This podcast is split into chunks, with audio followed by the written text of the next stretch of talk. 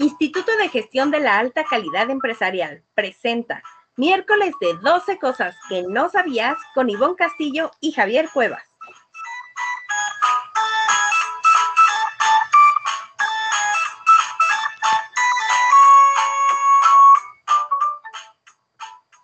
Hola, hola, ¿cómo están? Bienvenidos a otro miércoles de 12 cosas que no sabían. Me acompaña Javier como todos los miércoles. ¿Cómo estás, Javier? Hola Ivonne, ¿cómo estás? Buenos días. Iván, buenos días, ¿cómo estás? Hoy estamos transmitiendo desde las oficinas de IASEM aquí en la colonia Roma. Y hoy es un día especial porque tenemos a una alumna graduada del doctorado en educación, la doctora Silvia Padilla, y con ella vamos a hablar sobre 12 mitos de la endodoncia. Hola Silvia, ¿cómo estás? Buenos días. Hola, buenos días, Javier. Hola, buenos días, Ivonne. ¿Cómo están? Muy bien, muchas gracias. Muy contentos de tenerte el día de hoy con nosotros. Muy más estoy yo de estar con ustedes. Perfecto, pues vamos a empezar. El primer mito justo va relacionado al nombre. Quiero que me ayudes, por favor, a explicarnos un poco qué es endodoncia, porque a veces tenemos esta idea de que vamos a ir a un lugar tétrico llamado dentista, donde van a sacar cosas muy extrañas llamadas pinzas, pero realmente, ¿qué es la endodoncia? Bueno, la endodoncia es una, una rama de la odontología que estudia las enfermedades de las pulpas, eh, de la pulpa, y la pulpa está dentro de lo que es el diente. Y tenemos actualmente muchas técnicas para eh, tratar ese, ese dolor, podemos llamarlo así. Muy bien, Silvia. Pero cuéntanos, ¿la endodoncia es un tratamiento muy doloroso que no garantiza resultados? No, no. Eh, el dolor en, eh, muy intenso en algunos casos es siempre previo a la endodoncia. Antes de que el paciente llegue al consultorio es cuando duele muchísimo. Eh, es un síntoma de que la pulpa está dañada. Cuando el, diente duele es porque ya la caries ya llegó prácticamente a lo que es la pulpa. Pero el tratamiento en sí es prácticamente indoloro y nada invasivo y gracias a los materiales y tecnologías usadas actualmente en clínica ya no existe dolor. Oye, y tenemos este mito de, ¿es mejor a veces hacer una extracción o un implante en lugar de una endodoncia? ¿Qué tan cierto es? Mira, eh, es un tema muy eh, fuerte eh, esta pregunta, porque la mejor opción es siempre conservar las piezas naturales, siempre, ¿sí? Ni el mejor implante del mundo va a poder reemplazar idénticamente las funciones de sus dientes, pero en algunos casos, desafortunadamente, el paciente ya llega eh, con una situación muy difícil de salvar el diente, porque la endodoncia eso se dedica a salvar los dientes, pues sí, se tiene que llegar a extraer, pero no, eh, lo mejor es salvar la pieza dentaria. Ok, yo he escuchado también eh, otro mito que dice que las endodoncias pueden causar graves problemas a la salud. ¿Esto es cierto? No, más bien al contrario. La endodoncia tiene eh, como fin eliminar la pulpa infectada y prevenir una reinfección con muchísimo menos riesgo que una infección secundaria, que una extracción más traumática. Una extracción puede ser muy traumática y con mayor probabilidad de que la infección dental llegue a sangre por contacto del torrente sanguíneo, no, al contrario. No, no, no. Oye, pero entonces tenemos este mito de que si yo me hago un tratamiento de endodoncia, voy a necesitar muchas sesiones para que pueda completar el tratamiento como tal. No, actualmente eh, un especialista en endodoncia eh, que trabaje con la tecnología de punta, que puede terminar la terapia en una o dos sesiones, eso dependiendo de la complejidad del caso. Actualmente ya tenemos unos aparatos impresionantes de que en una hora, por lo mucho hora y media, se termina el tratamiento. Muy bien. Eh, yo he escuchado también por ahí que si el diente no me duele, entonces no necesito el tratamiento. ¿Esto es cierto o es falso? mira, al igual que en el resto del organismo, hay muchas enfermedades eh, asintomáticas y en la boca y específicamente en la pulpa de los dientes no causa dolor. Eh, eh, por lo tanto, requiere de una pronta solución para prevenir complicaciones mayores. Al principio, eh, el, son asintomáticos. Oye, y en el caso, por ejemplo, a mí me duele un diente y entonces tenemos esta idea de que no tengo la necesidad de acudir a un especialista porque si me duele me tengo que tomar un antibiótico y entonces ya con eso alivio el dolor. Mira, además de ser falso, este mito es peligroso ya que muchos pacientes se automedican con antibióticos por motivos equivocados. La consecuencia es que el dolor sigue y las bacterias se van haciendo resistentes a los antibióticos. Cuando un diente tiene una infección, la única solución es desinfectarlo eh, por dentro de mediante la terapia endodóntica. Actualmente ya eh, no es tan fácil que los pacientes consigan antibióticos, afortunadamente, porque antiguamente los, los, pacientes iban a la farmacia, se automedicaban y nos complicaban mucho el tratamiento a nosotros. Silvia, hay otro mito que dicen que si tenemos ortodoncia, no podemos tener tratamientos de endodoncia. ¿Es cierto? Mira, antes de comenzar un tratamiento de ortodoncia, el ortodoncista se asegura de que los dientes deben de estar sanos. Ese es uno de los eh, principios de los ortodoncistas. No pueden poner eh, aparatos si no tienen los dientes completamente sanos y puedan mantener la higiene bucal durante el tratamiento. Si a pesar de estas precauciones aparece algún problema durante el tratamiento, y necesitas hacerte un tratamiento de conductos, se puede realizar teniendo ciertas precauciones y no hay ningún problema. Ok. Oye, y en el caso, por ejemplo, de que hagamos endodoncias, ¿es cierto que siempre los dientes tienden a ponerse negros? No, no, completamente falso. Un tratamiento endodóntico hecho con materiales adecuados no cambia de color. Antiguamente se usaban materiales que sí causaban un cambio de color en el diente, pero esos materiales ya no se recomiendan, ya están obsoletos. ¿Algunos de estos materiales que se usaba antes eran tóxicos? Pues no tan tóxicos, pero eh, sí causaban daño a, la dentina del diente, la, cambiaban del dolor, color. Y es por eso, pues, justo el, cambio y este mito que surge, ¿no? Ajá, exacto. Bueno, otro, otro mito que yo he escuchado es que las mujeres que están embarazadas no pueden hacerse endodoncias. Eh, eh, fíjate que este mito es, eh, la verdad, en muchas mujeres embarazadas tienen este temor. Este es algo que desde las abuelitas, no es actual. Decían, no, no puede, y, y muchas de ellas se extrañan la pieza, especialmente si se trata de su primer hijo pero este mito también es completamente falso.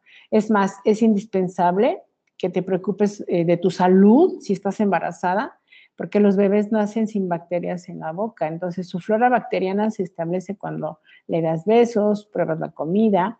Entonces, si tienes buena salud oral y tu flora bacteriana eh, que para traspasar a tu, hijo estará compuesto por microbios que son agresivos, lo que ayudará a tu bebé a tener menos posibilidades de tener una boca sana. Pero sí, este es un mito que, actualmente en el siglo XXI se sigue dando. ¿eh? ¿eh? es que estoy embarazada y no me pueden hacer nada. No, esto es, muy, esto es falso. Además es muy interesante, eh, yo les comparto un poco la experiencia y de las cosas que más me sorprendió cuando estaba embarazada fue justo las citas programadas al dentista. Yo tenía como esta idea de, ah, bueno, pues obviamente tengo que ir a mis ultrasonidos y como todo, todos los servicios que conocemos, pero yo no sabía que cada trimestre tenía que además ir a consulta, que nos ponen este eh, reforzamiento de, de, sustancias, ¿no? De flúor o de lo que se llega a necesitar. Y tendríamos que hablar un poco de, de los temas que hemos estado tocando en los podcasts de prevención que todo este tipo de situaciones tendríamos que prever y no se trata de que eh, ya me embaracé y ya tengo la carie, sino, bueno, desde antes de embarazarme yo tendría que tener este cuidado de prevención. Eh, platícame un poquito, ¿todos los dientes que ocupan endodoncia es igual a corona? Mira, muchas personas creen que después de una endodoncia hay que hacer una corona, una funda que, eh, que recubre todo el diente. Pero la verdad es que la elección depende de la cantidad de diente que se perdió o, lo que queda y no del tratamiento de conductos. Nosotros, los endodoncistas, nosotros trabajamos las raíces. El que pone las coronas, las incrustaciones, ya es otra área. Entonces, ellos deciden si es necesario poner una corona o eh, ah, hemos tenido tratamientos que los eh, especialistas en, restauración le ponen una resina o le ponen una incrustación. Bueno, eso ya depende del criterio del eh, siguiente operador. Ok, Silvia, entonces es cierto que una consulta temprana con ustedes puede limitar la evolución de la lesión endodóntica y con ello favorecer el resultado? Claro, por supuesto. Eh, yo siempre les he recomendado a mis pacientes, mucho antes de que yo fuera especialista, de que cada seis meses, eh, aunque no tenga uno dolor, se revise uno. Entonces, una consulta temprana puede, en cualquier especialidad, ¿eh? no nada más en endodoncia, ir al médico, lo ideal es cada seis meses, pero una vez al año que tú te vayas con tus médicos especialistas a nivel general, pues eso va a ser una, algo favorecedor. Oye, ¿nos podrías dar un poquito más de orientación de eh, como la estructura? Porque a veces tenemos la idea de voy al dentista y él es un todólogo. Entonces, ¿cómo está esta eh, división, por decir? ¿Todos los dentistas son endodoncistas o cómo es esta dinámica? No, no. Eh, nosotros tenemos una carrera como cirujanos dentistas generales. Ah, voy a hacer la comparación de un médico general. Eh, todos los dentistas generales pueden y saben eh, remitir a los especialistas, ¿sí? Entonces, eh, tenemos en el área varias especialidades, lo que es la ortodoncia, lo que es la, la, prótesis, lo que es la endodoncia, cirugía maxilofacial, ya hay una nueva que es cirugía protésica maxilofacial. Entonces, el, dentista general eh, sí puede, sí puede hacer las cosas, porque yo tuve, estuve también como cirujano dentista general, pero eh, no tiene todos los aparatos necesarios para una especialidad, porque por ejemplo, el especialista en endodoncia tiene unos aparatos increíbles, ¿no? Y los aparatos del protesista, otros aparatos increíbles, el ortodoncista, otros aparatos. Entonces, un dentista, lo primero que tenemos que hacer es ir con un eh, dentista general. Él nos puede hacer lo que él puede hacer, una operatoria, una limpieza, un trabajo eh, prequirúrgico, vamos a llamarlo así, y ya remitirnos con el especialista que nosotros necesitamos. Muy bien. Silvia, eh, ¿qué recomendaciones nos puedes dar para el cuidado de los dientes? Eh, uno de los principales que yo recomiendo es cepillarse los dientes tres veces al día. Eso es lo básico. Hace muchos años me tomé un curso con uno de mis mejores maestros que he tenido, que era parodoncista o son en periodoncistas, son unos especialistas que se dedican a, eh, a, cuidar las encías. Y él, me, él nos decía, si no puedes cepillarte los dientes cada tres veces al día, me conformo con que cuando te levantes te los cepilles y cuando te acuestes te los cepilles pero nunca te vayas a la cama sin cepillarte los dientes. Nunca. Entonces, eh, eso es una de las primeras recomendaciones que yo haría. El hábito de higiene del cepillado, de un buen cepillado. Por ejemplo, ahorita un médico cirujano dentista general se, dedica a poder ayudar a dar técnicas de cepillado.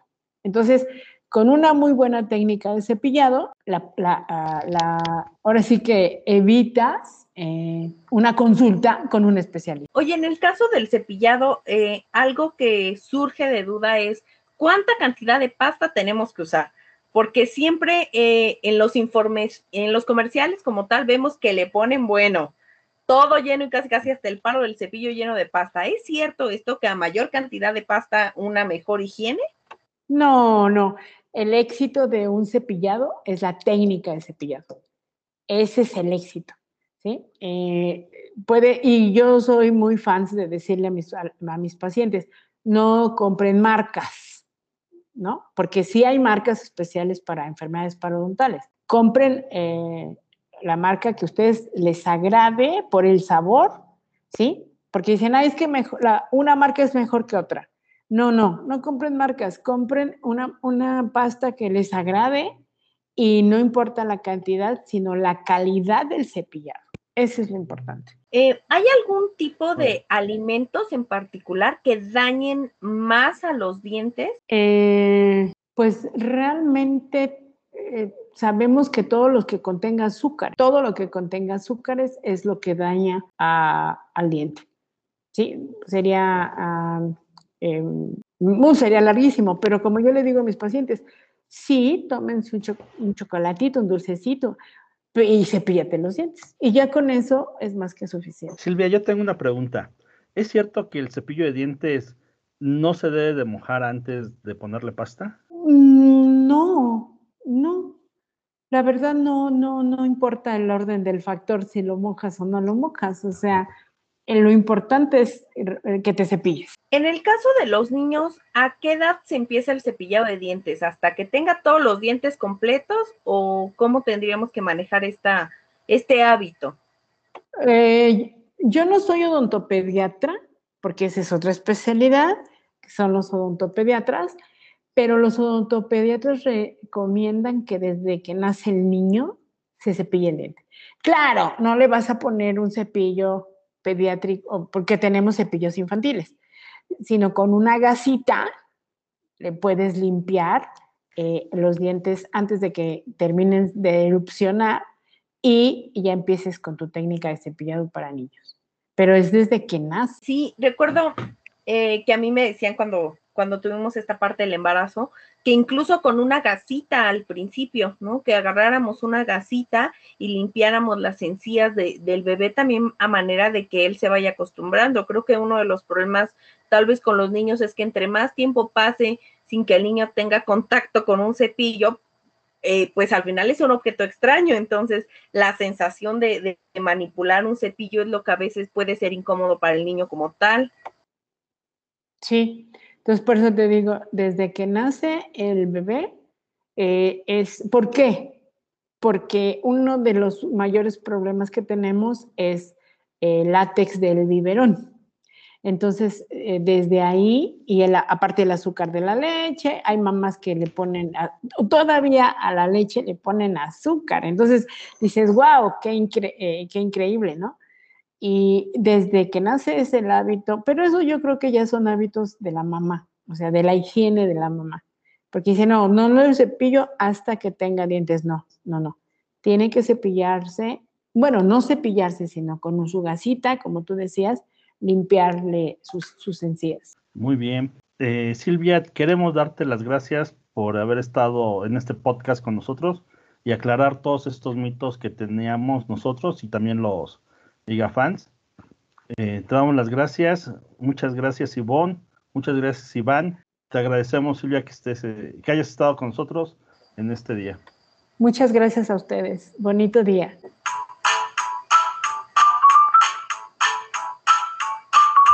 Instituto de Gestión de la Alta Calidad Empresarial presentó miércoles de 12 cosas que no sabías con Ivonne Castillo y Javier Cuevas.